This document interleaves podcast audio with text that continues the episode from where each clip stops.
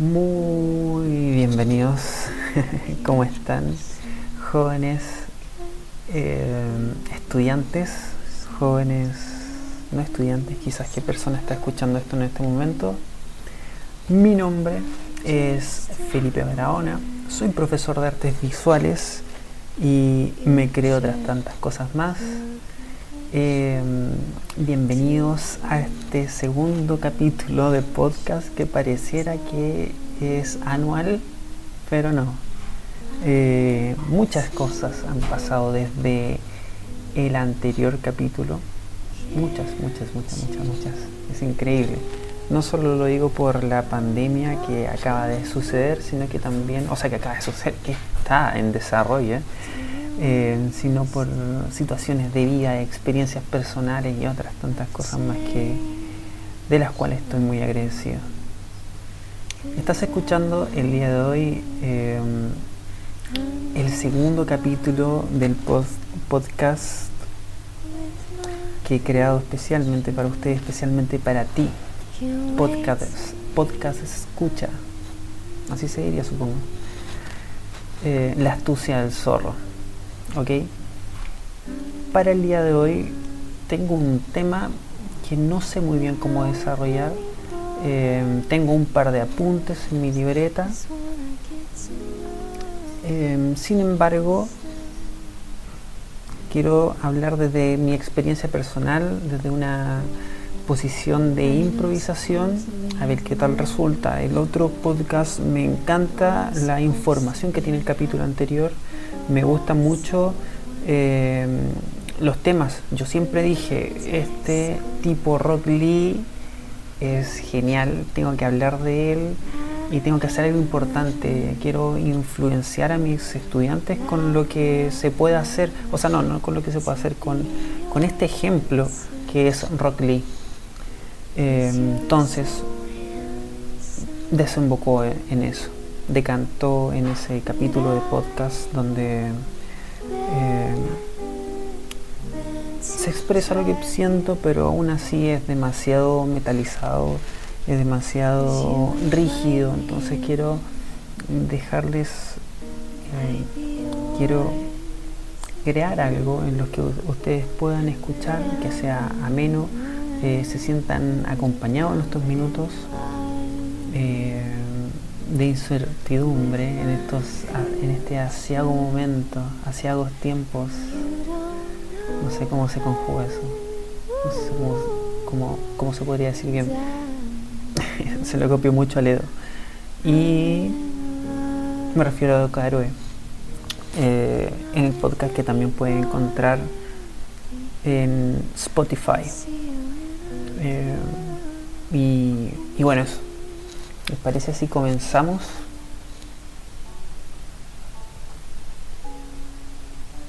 No sin antes, vamos a comenzar no sin antes presentarles a una amiga em, que es la voz de fondo que tenemos ahora. Bueno, a ustedes eh, le está llegando por edición, pero yo en estos momentos me estoy dejando cautivar, me estoy dejando influenciar por, por su voz. Me refiero a, bueno, es youtuber, podríamos decirlo. Desde ahí la conocí primero, así que la voy a decir, la voy a nombrar como youtuber. Me refiero a Constantly Stargazing.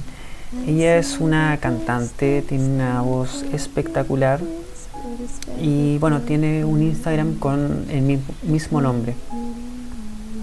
Em, específicamente yo la conocí por un video que tiene que se llama Sing, With, no, Sing You to Sleep, Billie Eilish, Lana del Rey, Arctic Monkeys de 1975. No, no voy a esforzarme, no voy a preocupar por pronunciar 1975 en inglés, siendo que este podcast es para eh, hispanohablantes, ¿vale? Em, y ella, como la conocí a través de esta red social de YouTube, le escribí, le dije, oye, me encanta tu voz. De hecho, por aquí tiene que estar el comentario. Eh, dije que me gustaba mucho su voz. Vamos, vamos a leerlo, vamos a leerlo en un par de segundos. Y lo, lo subí hace ocho meses, ¿ya? Y le puse, hola, me encanta tu voz, puedo usarla para mi podcast en español, entre paréntesis, no monetizado. Obviamente en inglés le escribí. Y ella me puso, ¿cómo podría ocuparlo? ¿Cómo podría usarlo? Y una cara así, oh, me sorprendía.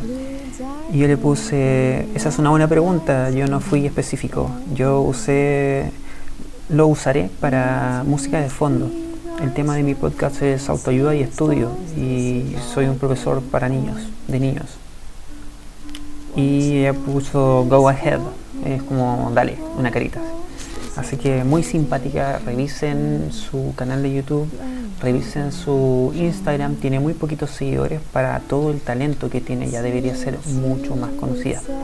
Y bueno, además está decir que ella me ayudó efectivamente a dormir con su suave canto que estamos disfrutando ahora. Y ahora sí vamos a... Perdón. Y ahora sí vamos a comenzar eh, con el tema que nos convoca. El día de hoy vamos a hablar sobre la imaginación. Mm, me hubiese gustado, eh, o sea, me gustaría partir, no, no me hubiese gustado, me gustaría partir con citando un libro que se llama La cultura huachaca, el impacto mental de las imágenes, de la imagen en la pantalla. Ya, este libro eh, es un tratado sobre la televisión, ya la imagen, eh, y estuve resumiéndolo un poco. Habla de que la, televisión eh, es una tecnología, finalmente esto es muy importante, es una tecnología y no es ni buena ni mala. ¿Entienden? Llegó Aquiles a saludar. Mira. Ese es un gato, viejito de la casa. Entonces, al no ser ni buena ni mala, va a depender siempre del uso que nosotros le demos. Y le encuentro totalmente la razón. O sea, eh, una vez también un mago me preguntó que, que no te gusta la magia o cómo, qué opinas de la magia. Eh, ya, yo le dije tanto y me dijo, bueno, ¿y qué es lo que no te gusta? Y dije que los libros son caros. Entonces me dijo que eh, en realidad todas las disciplinas tienen libros caros, o sea, la, matemática, la ciencia, filosofía. Eh, entonces nosotros tenemos que mirarlo con, la importancia que tiene que ver esto. Eh, bueno, a lo que quería llegar es que la, las cosas va a depender del filtro con lo que nosotros lo miremos, con la predisposición, con, la intención que tengamos frente a algo. Entonces eso, si es bueno o malo, finalmente es un juicio que nosotros hacemos y aplicamos sobre las cosas, ¿ya? Em, principalmente, bueno, me estoy, eh, quiero decir que en este caso Ustedes me, pueden dar muchos ejemplos, pero finalmente las acciones, lo concreto que realizamos con algo es lo que cuenta para mí. ¿ya? Y bueno, tenemos el ejemplo de Reddit que ocurrió hace no mucho, que los usuarios eh, de Reddit dispararon las acciones de una compañía de videojuegos y eso es gracias a las redes sociales. Eh, la tecnología aquí la, definen yo creo como medios masivos de comunicación, básicamente porque es un libro antiguo. De hecho habla sobre, recuerdo que habla sobre las misas y cómo se eh, y cómo es la estética de aquello, cómo se comunica. Realiza básicamente un análisis estético sobre las misas que se realizaban eh, en televisión. Pero el, punto más importante de este libro, algo que me gustaría, que quiero destacar y con lo cual quiero que reflexionen si es así, es que dice el libro que nos mata la imaginación. Está, el presentarnos las imágenes em, nos quita el derecho o el trabajo hacemos nuestra mente de imaginar algo. Si tú, a ti te dicen árbol, si yo te digo árbol, tú puedes estar pensando en cualquier tipo de árbol, una alerce, un álamo, una araucaria, etc. Pero la televisión, en este caso concreto el libro, al mostrarte un árbol, en concreto un pino, por ejemplo, tú vas a imaginarte ese pino cada vez. También recuerdo, por ahí está pasando el gato, lo van a ver. Ay, Ya. Em, eh, me acuerdo que una vez un amigo de la universidad me dijo que eh, en una actividad le pidieron a los niños que dibujaran un pollo. Entonces, claro, por lo general, tal vez el, por lo menos el 80% de las personas se imaginan, mm, bueno, ya no sé, no me la podría jugar por un porcentaje, pero en ese momento que lo nombró, todos estábamos pensando, todas las personas que estábamos ahí, pensamos en un pollo, el animal vivo, pero el niño eh, dibujó un pollo de listo para servir, de estos para comer. Entonces, eh, si ahora me preguntas, yo creo que no, no, estuvo, no estuvo mal, porque el, el profesor le asumió que el estudiante tenía que estar pensando igual que él. Y, eso es parte de la imaginación, pero a lo, mejor otra arista que se puede desprender de ahí es que el niño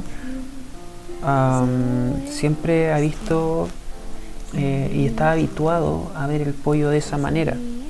¿Ya? Entonces se puede desprender que no conoce la naturaleza, que no, que no ve programas o documentales educativos sobre naturaleza o qué, sé yo. Entonces, igual estaban haciendo como un juicio de valor en aquello, ya un juicio negativo sobre eh, la respuesta que había dado este estudiante.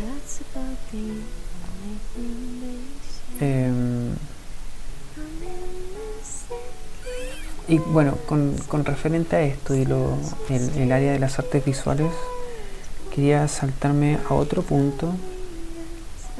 No se preocupen si, si consideran que ese punto no quedó o bien desarrollado o bien finalizado, porque con, este modo de, hablar las cosas, de improvisarlas, pretendo también dejar la semilla de la curiosidad y eh, que ustedes también se puedan hacer sus propias preguntas, eso es súper importante. Continúo em, saltando otro punto de, dentro de nuestra de nuestro bagaje recorrido itinerancia en, las artes visuales, en la imaginación. En el área de la ilustración se dice mucho que em, hay que tener imaginación para realizar las cosas, pero lo cierto es que em, durante todos los cursos que hice, durante toda mi capacitación como ilustrador, se nos enseñó desde un principio que teníamos que basarnos y utilizar el mood board. El mood board básicamente es una carpeta que tú te haces con eh, ilustraciones, con objetos, con elementos que te van a ayudar a poder construir tu ilustración. Ya entonces si a ti te gusta determinado pelo, tú vas a buscar peinados y vas a poner en tu carpeta distintos modos de, hacer ese peinado, el vestuario de un personaje, eh, paleta de colores o un paisaje que utilice esa paleta de colores. Entonces, lo que tú tienes que hacer, el, trabajo del artista es poder meter todo eso en la juguera de su cerebro, procesarlo para poder generar algo nuevo. Eh, hay un dicho que dice, no hay nada nuevo bajo el sol. Y posiblemente tenga razón porque lo que nosotros llevamos haciendo es un rumeo, un rumeo de constante de lo que ya existe. También recuerdo que un ilustrador, Sethko, es un hombre chileno, él tiene un, una viñeta donde sale, no sé, una, un ilustrador de nuestra época contemporáneo y dice, oh, me gustaría ser como los maestros, así dibujando en su tableta. Después, em, un pintor manierista eh, sale y dice, oh, me gustaría ser como los maestros, refiriéndose al Renacimiento. Bueno, están súper juntos esos, esos periodos de época, eh, estilos de pintura. Y el maestro del Renacimiento dice, oh, me gustaría ser como los maestros, y piensa en los griegos. Y el griego me dice, hoy me gustaría ser como los maestros. Y, y, el, y sale un hombre de las cavernas, que podríamos decir que es como el, artista primigenio que pintaba en las cavernas, diciendo, soy un maestro.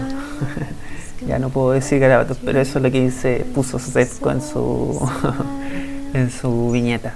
Entonces, eh, tiene razón, tiene razón. Nosotros nos vamos referenciando, nos remitimos un poco a este, a este pasado y siempre nos vamos inspirando.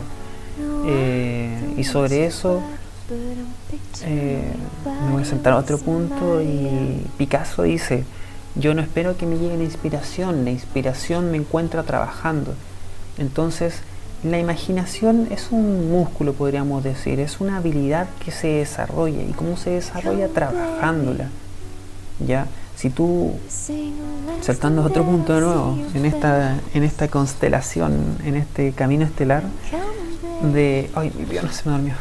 En este camino estelar de, de cosas que estamos hablando, de puntos, eh, los artistas, eh, actores, de la improvisación, eso es lo que van realizando. O sea, yo no me imagino cómo habrá sido la primera improvisación que habrán hecho. ¿ya? De a poco van tomando recursos. Hay una, una teoría, o otro salto, hay una teoría de, o un tipo de pedagogía en las artes visuales, un tipo de didáctica que se preocupa, eh, un enfoque de la educación artística mi profe estaría orgulloso de mí, que se centra, que, se, que busca que el estudiante tenga muchas experiencias de vida, ¿ya? Para que esas experiencias de vida sean capaces de nutrir, enriquecer, engrandecer su acervo cultural, cultural en todos los sentidos, de idiomas, de experiencias, de olores, de todo, para que eso le ayuden a a crear y principalmente a enriquecer la vida, que tenga una vida llena de contenido. Entonces, eh, me gusta eso, me gusta eso. Es difícil poder aplicar ese tipo de cosas en la escuela porque hay una tradición, una tradición a la que estamos eh, sumidos, que es sobre el, premio y el castigo. Muchas veces los estudiantes funcionan en torno a una nota. A mí me ha pasado que si yo no les pongo el rojo no despiertan y me dicen, ya profe, yo les voy a entregar esto. Y, o también de repente les, les puedo dar una actividad y preguntan, ¿es con nota? Y, y, es algo general, es algo transversal. Bueno, he tenido la oportunidad de estar en cuatro o cinco colegios trabajando profesionalmente en, dos, pero es una constante que se va repitiendo. Así que, bueno, eso es lo que me, eso me gustaría aspirar actualmente. Ya si deciden llegar a las artes, eso lo va a determinar su propia experiencia de vida. Por ejemplo, hace poco yo estaba eh, hablando en un séptimo básico sobre Em, la diversidad, la cultura y una artista que se llama Angélica Das.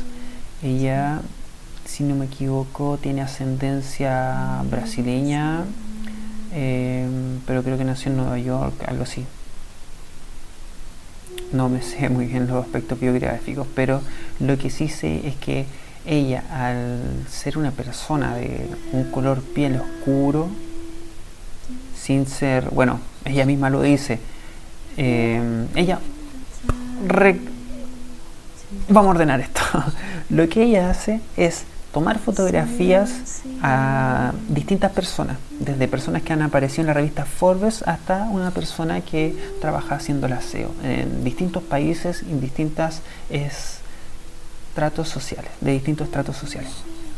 Y cuando les saca un busto, el busto es una fotografía que contempla desde un poco más abajo de la clavícula ¿ya? y todo su rostro. Eh, los toma desnudo a torso descubierto, pero sin ver ninguna parte privada.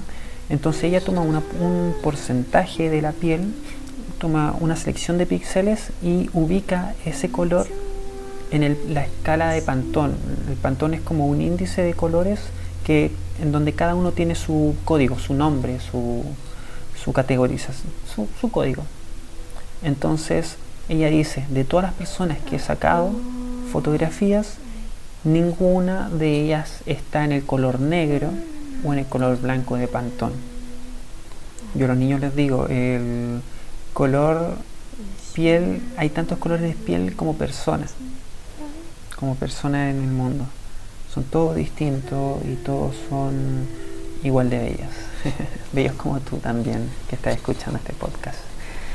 Em, ¿Y qué tiene que ver eso con... no sé qué tiene que ver eso con, con la imaginación. Ah, bueno, ella, en su... Ya, ya recuerdo que tiene que ver. Ella, por su experiencia de vida y ser de un color de piel más oscuro que en donde estaba, en el medio en donde estaba, porque no podemos ni siquiera normal, porque un color de piel normal en Sudáfrica es oscuro. ¿ya? La cosa es que ella por tener un color de piel distinto a las demás personas la invitaron a, ella lo dice muy, muy educadamente, dice que la invitaron a no utilizar un ascensor y utilizar otro, como si hubiera un ascensor de servicio, yo entendí. Entonces, incluso hoy en día ella ha sido eh, víctima de discriminación. Ya, entonces, ella producto de su experiencia de vida y las cosas que le ha pasado, empezó a generar esto, ¿ya? Y, esas cosas eh, se pueden llegar a transformar en arte. A eso me quiero, me refiero. Entonces, esa es la invitación. Si tú quieres desarrollar tu imaginación, preocúpate por, por por enriquecer tu vida. Ahora no pienses, no pienses que por tener que estar encerrado en tu casa no puedes hacer cosas. Ya de hecho, claro, si tú te enfocas, enfocas en lo que no puedes hacer, eh, yo creo que está mal porque tienes que enfocarte en lo que sí te permite estar en casa. O sea, yo ahora mismo estoy comunicándome con ustedes, estoy llegando a través de este podcast y para eso tengo que estar en mi casa trabajando y desarrollando cosas. Puedo tener y buscar contacto con gente como mi amiga cantante que se llama Constantly Stargazing. Así que mm, es esa la invitación. Eh, tengan, tengan la certeza de que esto en algún momento se va a acabar, se va a encontrar una solución y a poco va a ir amainando la situación, ¿ya? Así que nada, estoy muy contento por haberlos, haberlos visto. Este podcast cuenta con el auspicio de mí mismo. Ya ustedes pueden encontrar un curso mío donde podrían desarrollar la imaginación. Se llama eh, Crea un cómic en 7 días la idea es que ustedes puedan a través del fanzine puedan armar su propio relato en tan solo una semana. Si están interesados en aquello, contáctenme a través de las redes sociales para poder eh, acceder a este curso de por vida eh, con un descuento, ¿vale? Entonces, nada, agradecido de que se hayan quedado hasta el final, de que hayan escuchado todo. Eh, espero me dejen sus preguntas a través de las redes sociales, sus, sus creaciones de obra artística, estemos en contacto, ¿vale? Eh, así que me despido. Esto ha sido La astucia del zorro por Felipe Barahona, el profe.